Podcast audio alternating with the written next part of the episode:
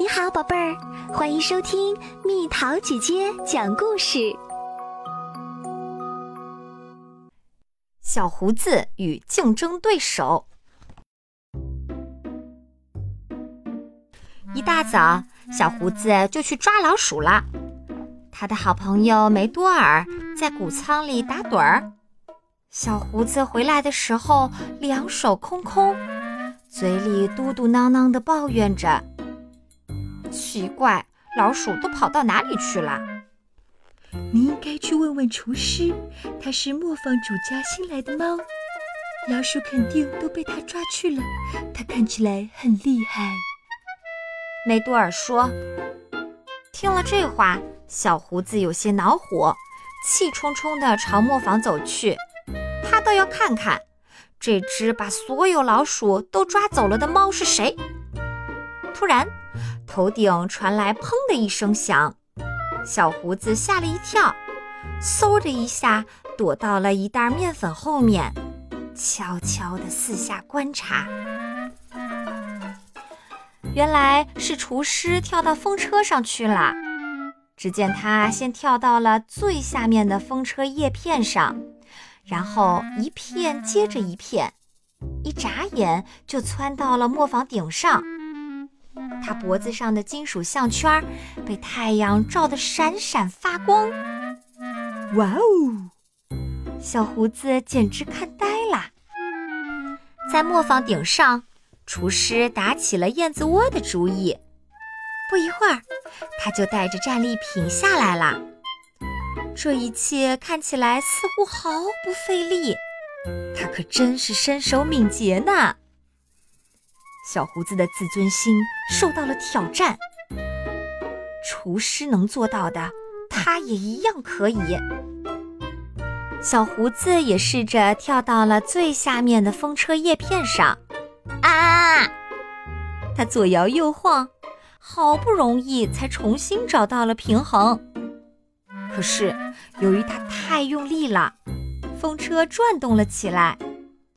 这下子，小胡子的脚又站不稳了，他重重地摔到了地上。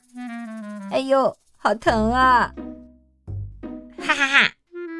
厨师在一旁看到了小胡子窘迫的样子，嘲笑他道：“你这只笨手笨脚的猫，你是不是要找这个呀？”他边说边把一个鸟蛋丢了过去，蛋在小胡子面前碎了一地。小胡子恼羞成怒，毛都竖了起来。可恶，他竟然还嘲笑我！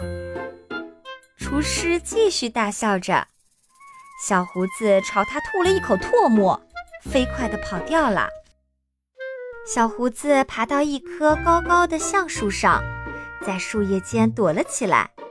他气坏了，心砰砰砰地跳得厉害。我讨厌这只猫。过了好一阵儿，小胡子远远地望着村庄的景色，心情才慢慢平复下来。这时，广场上一阵热闹的景象吸引了他的注意。原来，厨师正在给农场的动物们分蛋糕呢。这下大家肯定都特别喜欢他了。唉，小胡子叹了口气说：“尤其是那只狗。”一直在他身边摇尾巴呢。嗯，等等，那那不是梅多尔吗？小胡子惊讶地叫了起来。小胡子的心一下子被揪紧了。这只大坏猫，难道还要把他的朋友也抢走吗？快，得赶紧去找梅多尔。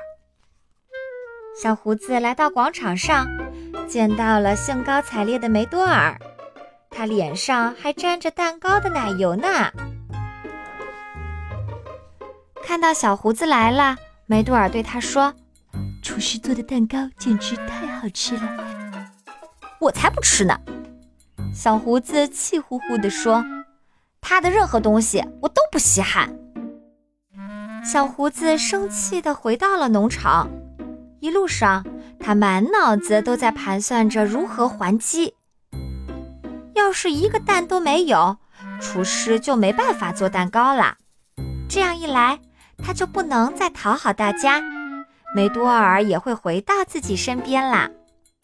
第一步，去拜访农场里的母鸡们，在那里，机灵的小胡子十分巧妙地说服了他们，不再把蛋给厨师。夜幕降临啦，小胡子开始实施他的第二步行动。他溜进了存放小船的仓库，把渔网拖了出来。梅多尔正在凉爽的夜里美美的睡觉，这下子被吵醒了。你在折腾什么呢，小胡子？我要去钟楼里捣鸟蛋，你要不要和我一起安装安全网？你去学学怎么做蛋糕，不是更好吗？梅多尔边说边舔了舔嘴巴。梅多尔，你太嘴馋了。好了好了，快和我一起去吧。虽然很不情愿，梅多尔还是跟着小胡子来到了教堂。教堂的钟楼里有很多斑鸠窝，那里可能是最后一个可以找蛋的地方啦。小胡子觉得自己聪明极了，一个蛋也没有，这下厨师的脸色肯定会很难看。费了好大的力气，他们两个才把网安装在了钟楼上。梅多尔累坏了，想躺在网上打个盹儿。小胡子不乐意了：“喂，这可不是用来睡觉的吊床啊！”梅多尔并没有回应。因为他看见一个黑影溜到了钟楼的屋架上，是厨师。梅多尔叫了起来：“我说的没错吧？”小胡子心想：“这只坏猫肯定也是冲着鸟蛋来的。”哎，我的计划要泡汤了！站在高高的房梁上，厨师嘲弄起他们来：“你们来晚喽！”就在这时，一根被虫蛀坏的房梁发出恐怖的断裂声，厨师害怕极了，吓得喵喵直叫。他被困在钟楼顶上，下不来了。看着他吓得胆战心惊的样子，小胡子忘记了心中的愤恨。他指了指脚下的渔网，朝厨师喊道：“你放心跳下来吧。”可是厨师浑身瑟瑟发抖，根本没法跳了。小胡子永远不缺好点子，他把渔网当作蹦床，开始向上跳。他弹了起来，不够高。他又弹了起来，这次又太高了。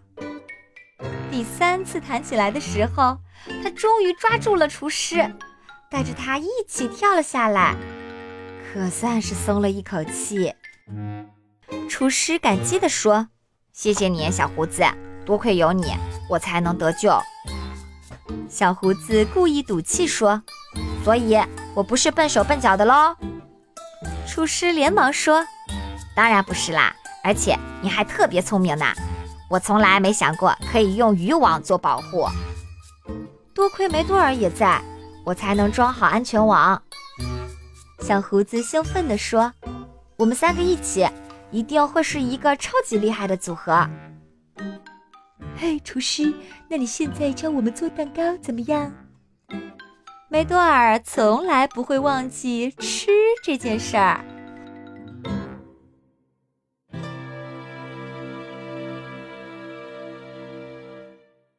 又到了今天的猜谜时间喽，准备好了吗？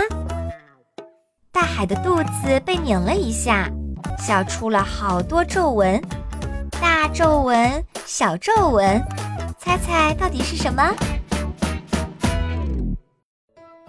好了，宝贝儿，故事讲完啦。你可以在公众号搜索“蜜桃姐姐”，或者在微信里搜索“蜜桃五八五”，找到告诉我你想听的故事哦。